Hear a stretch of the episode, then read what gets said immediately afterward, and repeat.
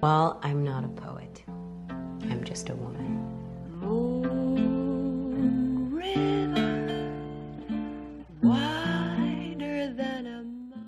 Buenas y bienvenidos a un nuevo episodio de Hanging Tiffany's. Mi nombre es Rocío y hoy quiero hablarles de una serie que la verdad amo con todo mi corazón, me transmite muchísimo confort y tiene estas vibras como de los inicios de los 2000, early 2000s.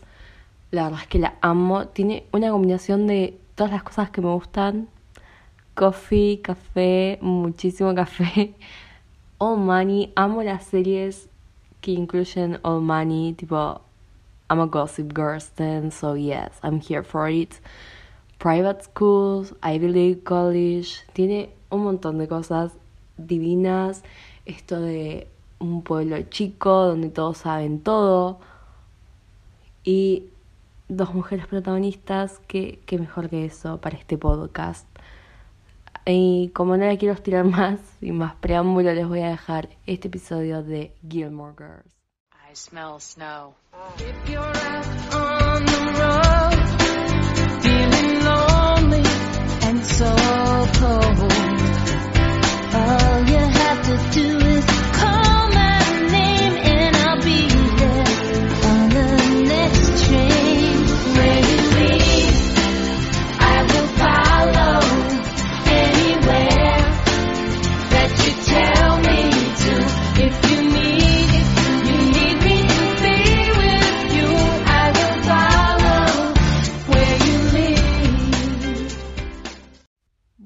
como dice la intro de esta serie, If you're lost on the road, feeling lonely and so cold, siempre, siempre, siempre puedes recurrir a Gilmore Girls.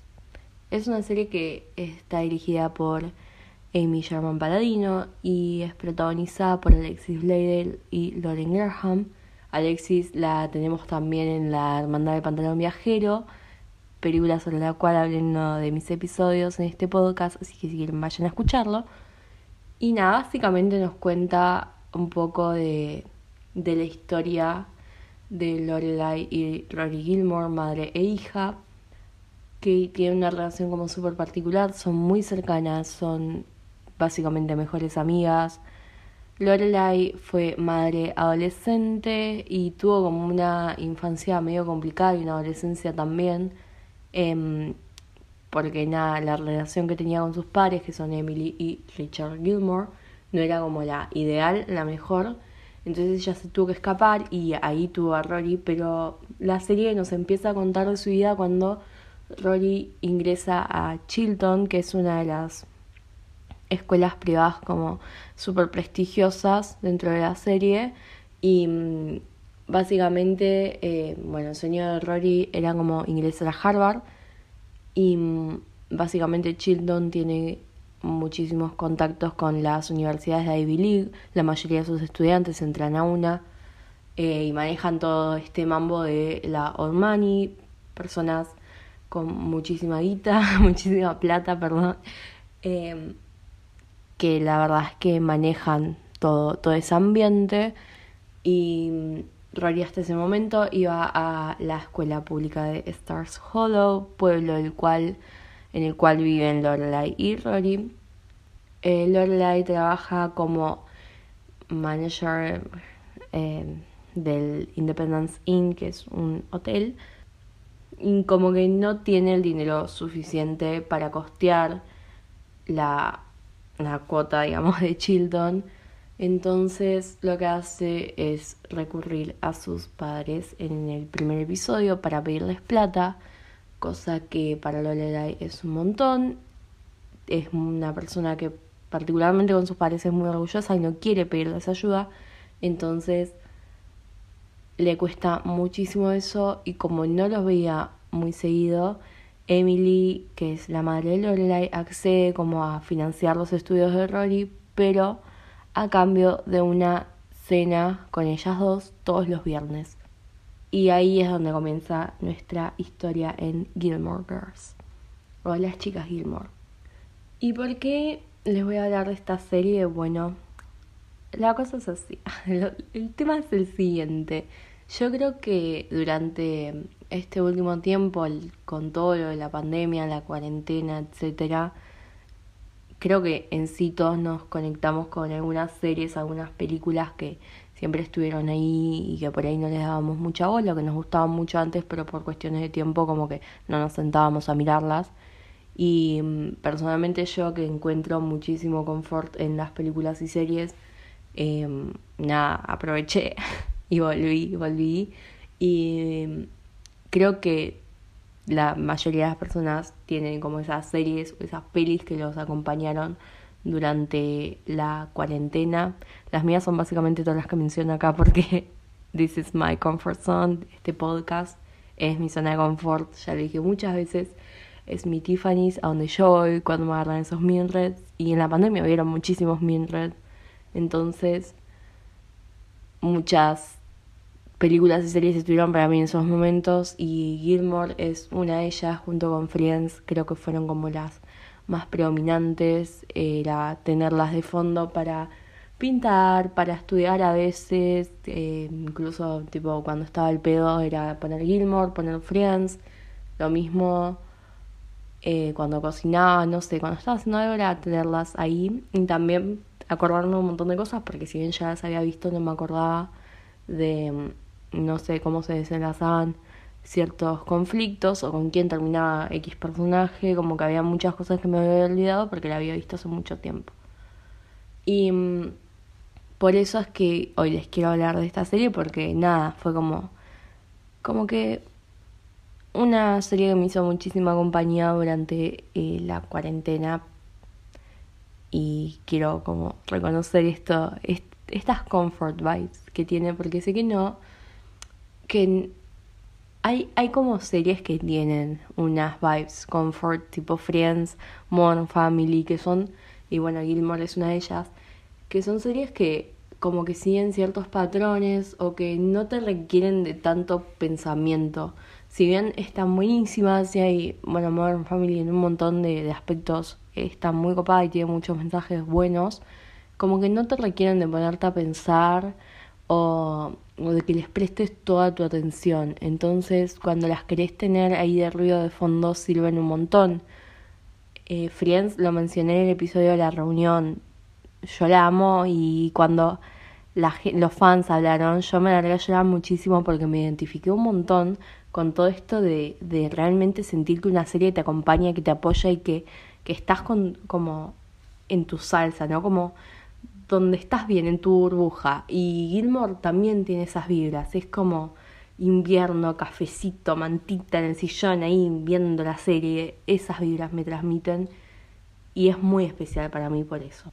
Y otro motivo también por el cual me parece que es como re, re linda, re especial, es porque te muestra un vínculo de madre e hija que no estamos acostumbrados a ver.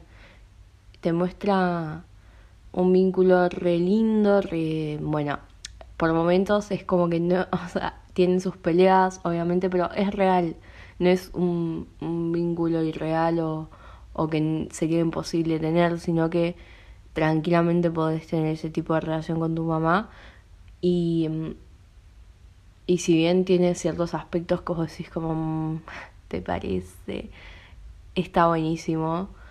Eh, y nada, es algo que no estábamos acostumbrados a ver en este tipo de representación, no de madre e hija. Y también lo que tiene Gilmore es que sus personajes eh, son súper. son súper reales, eh, tienen problemas reales, eh, te puedes identificar con ellos y creo que eso está muy relacionado a mm, la construcción de los personajes desde el lado de la escritura, ¿no? Las. Eh, creo que esto no me acuerdo si lo mencioné en mi episodio de Gossip, pero mm, cuando un personaje, cuando conoces los hobbies, los intereses de un personaje, empatizás como muchísimo más. Y es algo que a mí me pasó con Blair Waldorf. O sea, yo sabía que Blair estaba triste y se clavaba unos macarons y miraba Breakfast at Tiffany's. Eh, sabía que Selina iba al, al lugar este que está en el Central Park, que ahora no me acuerdo el nombre, cuando como que estaba desentendida con la vida. como que vas sabiendo cosas de los personajes y logras identificarlos más como personas de carne y hueso que están ahí, que tienen sentimientos y que al igual que vos tienen sus cosas cuando quieren desapegarse de la realidad y quieren desaparecer, hacen lo suyo y conocer estos detalles te ayuda a que te atrapen más su historia y que empatices más con ellos y que sus problemas te atraviesen de distintas formas. Y esto es algo que también tiene Gilmore. Por ejemplo, Lorelai y Rory se levantaban, iban a desayunar a Lux que es el restaurante que tiene eh, Luke justamente. Em, se iban a desayunar ahí y lo primero que hacían era tomar café. Y veías que Luke todos los días le decía a Lorelai que era un inconsciente por darle a su hija de 16 años café y a ella que era un inconsciente por tomar tanto café. Sabías que eh, a ninguna de las dos les gustaba cocinar, entonces siempre comían comida rápida, principalmente pizza. Sabías que todos los viernes hacían una noche de pelis y veían, alquilaban una, una random, la veían, la criticaban, se burlaban, eh, lloraban, lo que sea, pero que les encantaba mucho el cine, ¿no? Veías que les interesaba preparar el festival de cine, hay un episodio en el cual Lo único que trata de hacer en el episodio es elegir una película que le guste a todo el pueblo para pasar en el festival de cine, como que le interesaban esas cosas.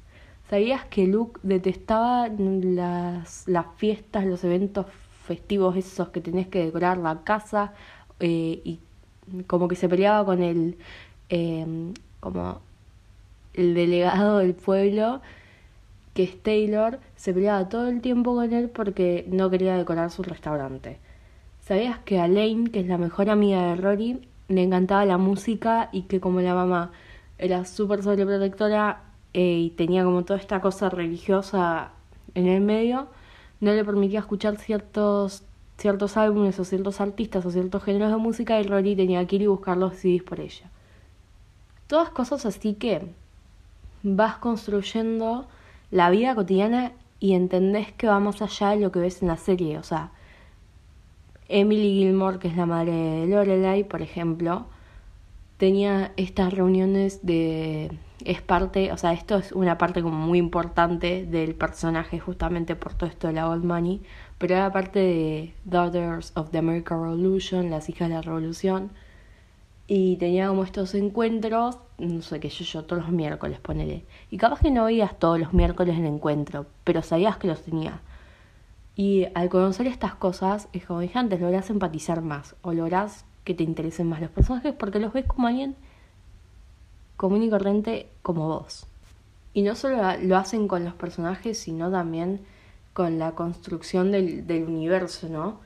Em, si bien como que simula hasta en la real, obviamente que es un universo ficticio y Star Hollow como que es parte de la serie y todo, pero em, no usan cosas falsas, ¿no? Hay muchas películas que trabajan con esto de, no sé, para no pagar, no, para no pagarle la marca o demás, como que en vez de decirte, no sé, Facebook, te inventan una red social que es básicamente lo mismo que Facebook, pero te, la, te ponen otro nombre. O, por ejemplo, en Victorious, que tienen estos telefonitos con forma de pera, que no me acuerdo el nombre ahora, pero como simulando eh, lo que sería Apple. Cosas así que te desconectan un toque de, de como esta relación ¿no? que puedes generar con ese mundo. Y las referencias que hace Gilmore son todas de la vida real. Em, hace referencia a actores, eh, a películas que son parte de la vida real a lugares, a música, como que están envueltos en nuestra cotidianeidad y eso hace que nos relacionemos muchísimo más con los personajes.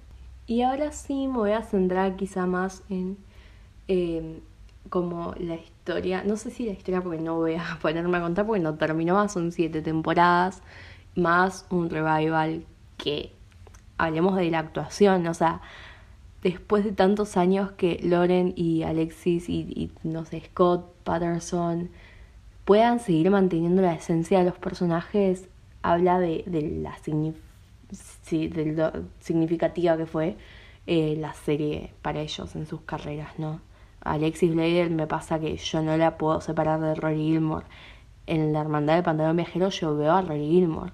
Y Lauren Graham me parece que tiene un montón de Lorelai y me encanta cuando los actores pueden poner esta impronta a, a los personajes y hacerlos tan suyos y que vos como te puedas reír con ellos y en entrevistas puedes decir, ay, esto es muy Lorelai de tu parte. No sé si está tan bueno que lo pueda superar a Rory Gilmore de Alexis Bledel, pero perdón, yo no puedo, lo siento, no puedo hacerlo porque la veo y esa mujer primero que no envejece y segundo que no puede ser tan Rory. No, no puedes, no conozco una persona, o sea, como que yo digo, facha, bueno, sos tu personaje literalmente. No me pasa con otras actrices. Y hablando de, de Rory, a mí lo que me gusta mucho es que es un personaje que mm, es una chica que está, bueno, básicamente creciendo, que creció toda su vida con gente diciéndole que era la mejor en todo y que iba a llegar lejísimos y que iba a tener éxito en todo. ¿Por qué? Como que Lorelai como tiene un montón de, de cosas con esto de darle lo mejor que puede a Rory. Eh, no sé, a pesar de que no siempre le pudo pagar todo, como que nunca quiso que ella se sienta inferior o menos que nadie. Entonces, le fortaleció la autoestima al punto tal de que todo el mundo siempre decía que Rory era como una chica excepcional, excelente, que todo lo que ella se proponga lo iba a lograr. Y está buenísimo reforzar las autoestimas así, pero eh, eso como que le creó a ella una burbuja en la cual, de hecho, en una de las temporadas se pelea con Lorelai y, y Rory se frustra muchísimo porque eh, una persona le dice que no era lo suficiente buena para hacer, eh, para ser periodista, que es el sueño de Rory.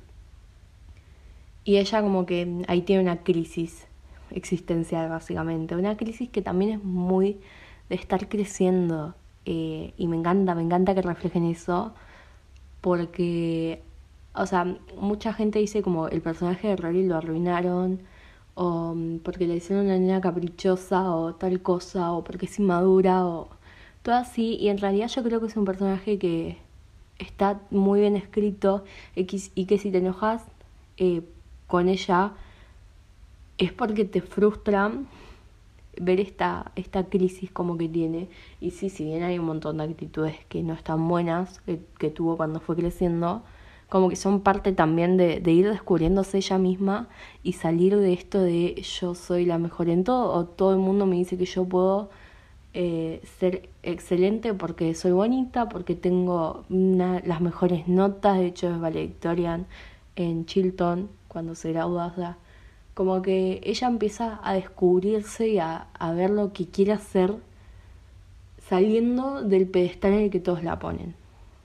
Me parece como que este viaje de ella es súper importante y me encanta que lo reflejen. Me encanta. A mí Rory es un personaje que la quiero muchísimo porque la puedo entender, puedo entender por qué actúa como actúa.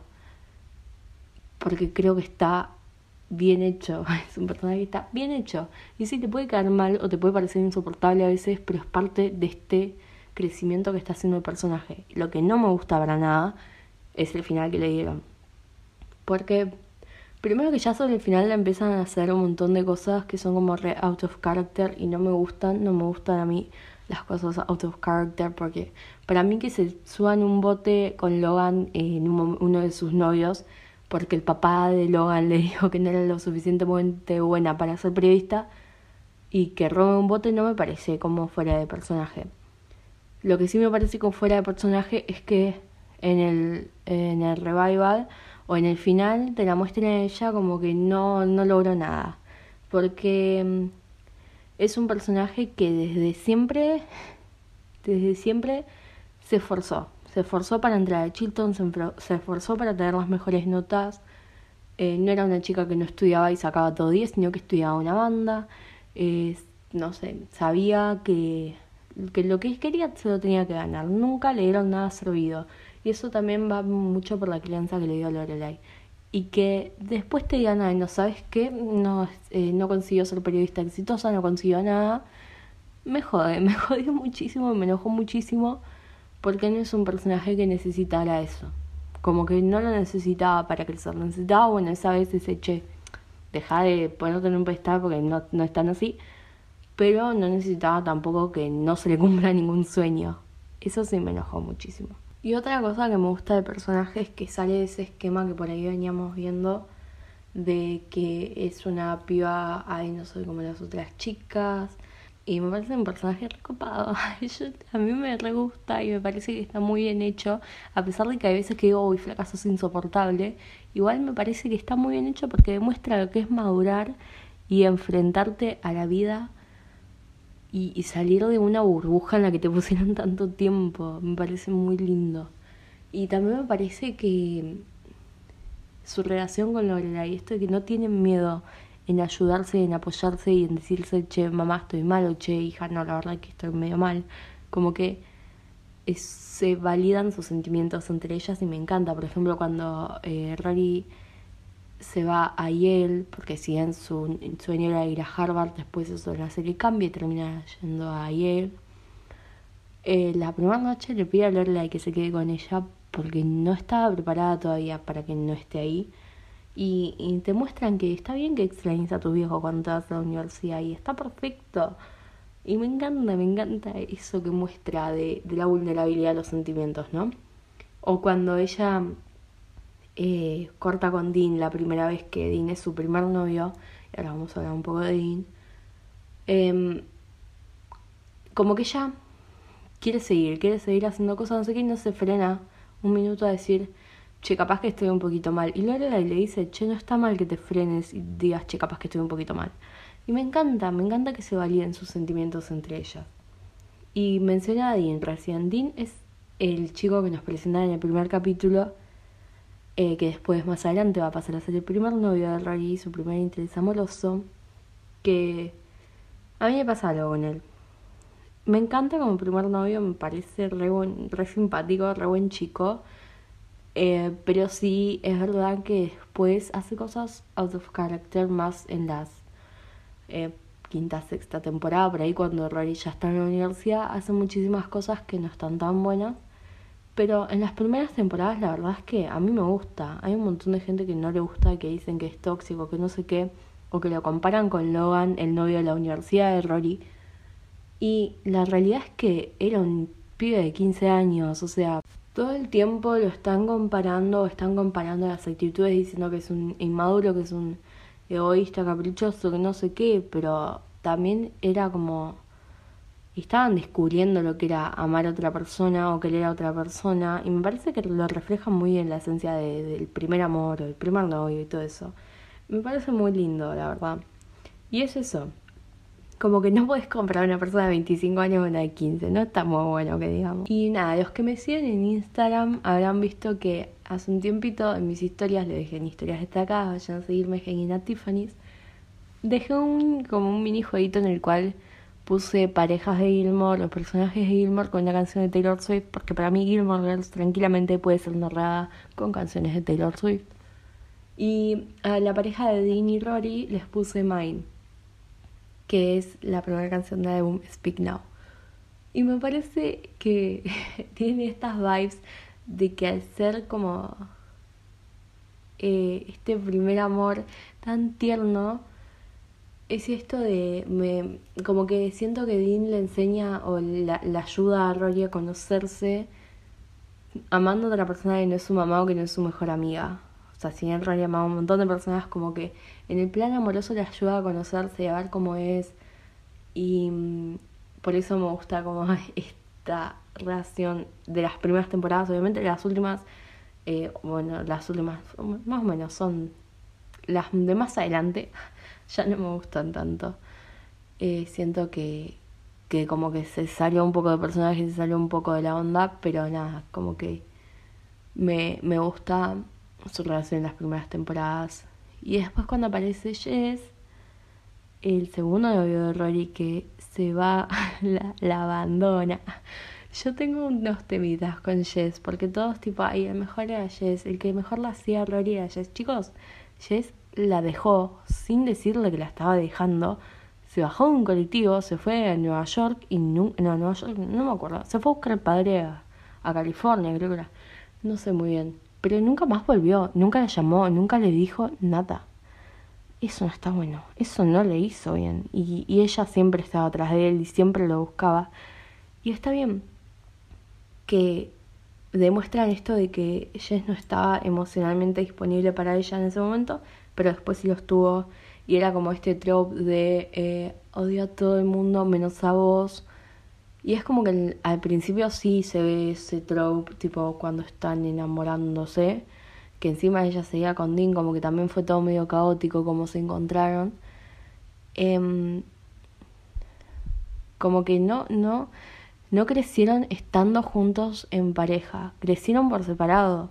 Y a mí el personaje de Jess me encanta, pero no me gusta como pareja Rory porque el crecimiento que hicieron no lo hicieron estando en pareja o eh, no se demostró que funcionaran como pareja después de eso. Creo que el Jess de la segunda temporada al que te aparece en la sexta, séptima o en el revival incluso, son dos Jess totalmente distintos y se tendría que conocer cómo sería la pareja entre también lo que es eh, en la séptima temporada en el revival. O sea, porque son dos personas totalmente distintas. Y a mí lo que sí me gusta de su relación es que eh, le trajo a Rory todo esto de, de salir de la estructura. Era todo, mucho caos, mucho, muchos desencuentros tuvieron, como que la sacó a Rory de este molde que venía teniendo y, y le enseñó, le enseñó un montón de, de, de amarse a uno mismo y de respetarse. Le enseñó muchísimo a respetarse. Y la canción de Taylor que yo les puse es The Way I Loved You, porque habla de esto básicamente, o sea, de estar como una relación recopada, no sé qué, pero extrañar a esa persona con la que peleabas todo el tiempo, que, que como que te hacía sentir para el orto, pero a la vez te hacía tan sentir también ese, ese amor como re intenso, o re tipo, oh, me exasperas, pero bueno, pero bueno. Y esa es la canción que les puse a ellos. Y nada, como decía antes, como el crecimiento que hicieron como personajes, que Jess hizo un crecimiento de la puta madre, o sea, el chabón cambió totalmente y se volvió una persona re buena, eh, re simpática, si bien em, era una persona buena, tipo desde el principio, como que maduró un montón y me encanta, me encanta que, que le hayan puesto ese crecimiento, pero él no lo hizo estando en pareja con Rory y siempre aparecía cuando Rory estaba del orto y le ayudaba a ponerse vuelta en el camino y se iba. Y eso sí está buenísimo, pero no es que de la nada es el mejor novio para Rory porque cuando estuvieron juntos se fue, se, se fue, la gosteó. Y por último está Logan. Que Logan a mí me parece como re simpático. Yo, yo no soy team ninguno igual, a mí como que no me termina de convencer ninguno para que se quede con Rory. Pero Logan es re simpático. Y, mm, y tiene... La conecta con todo el mundo de los abuelos también. Logan es una persona muy, muy, mucha plata, tiene mucha plata la familia de Logan.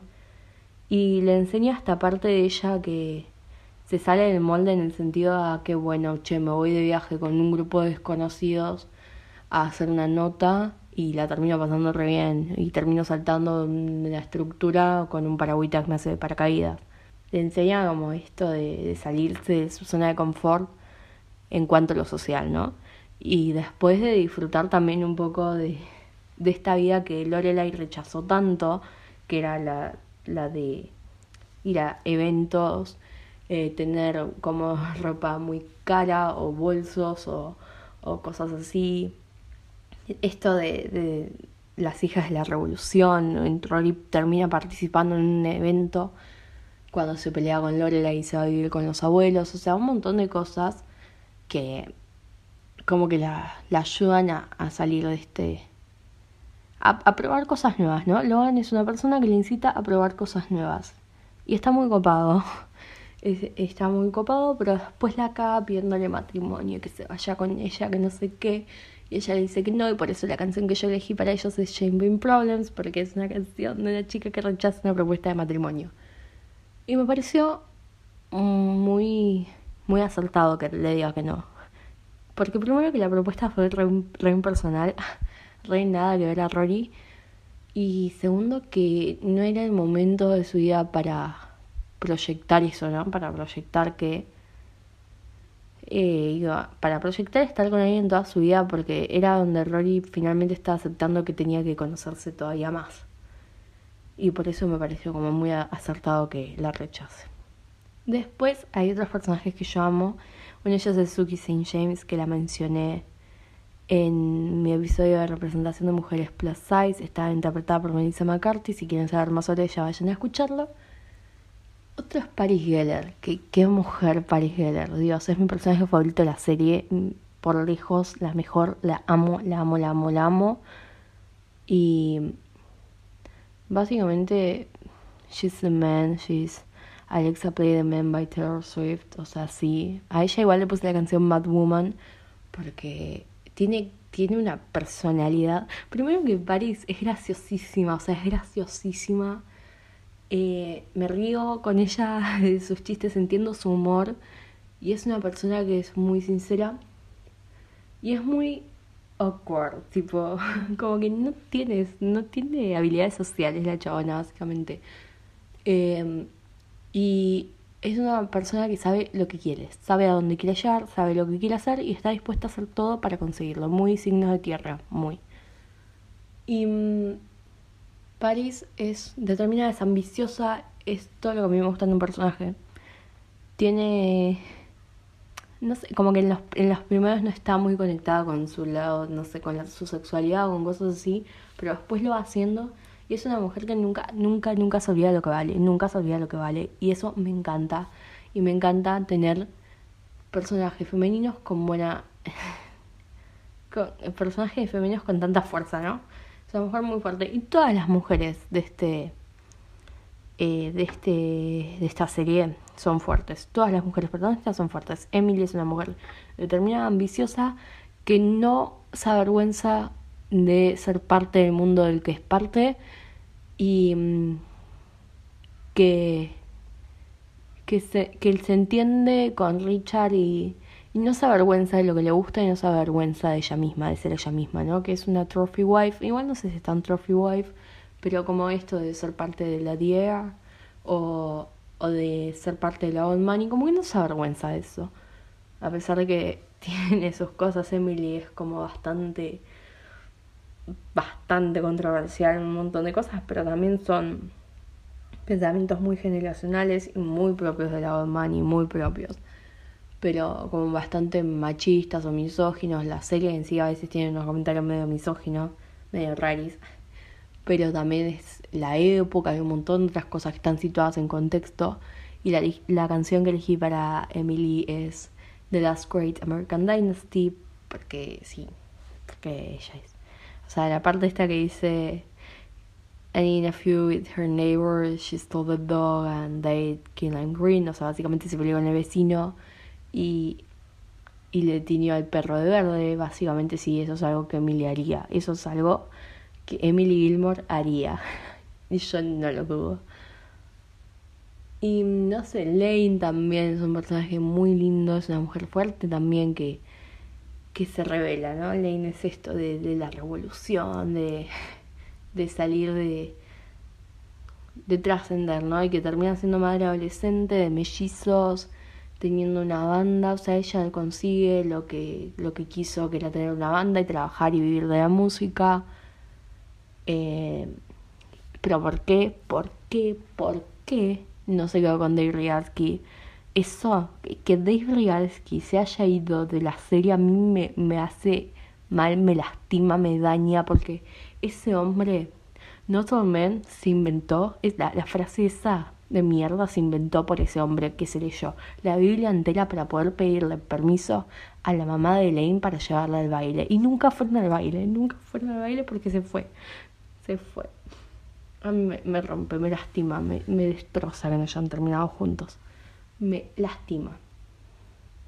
Pero en conclusión, los personajes que tiene son muy fuertes, a pesar de que eh, como que hay algunas frases misóginas o algunos aspectos medio, no sé, hay momentos en los que tienen chistes medio como gordofóbicos o cosas así que están medio fuera de época, fuera de contexto y no están buenos. Es una serie que creo que que es hermosa y que transmite cosas muy, muy, muy, muy bellas. Y es básicamente por eso que, que son cosas, son personajes que atraviesan cosas y problemas reales y nada, eso está buenísimo. Este concepto de de confort que decía es por esto, porque los conocemos y porque nos acompañan y porque los procesos que atraviesan son muy similares a los nuestros. Como que no me alcanza un episodio para hablar de todo lo que quiero hablar de Gilmore. Eh, nada, yo la amo, la amo, la súper recomiendo que la vean. Y es esto, esta, esta serie que me acompañó, me acompañó eh, en la cuarentena y me acompañó con cafecito y mantita y todo y me encanta y se lo agradezco muchísimo por eso. I smell snow. If you're out on the road, feeling lonely and so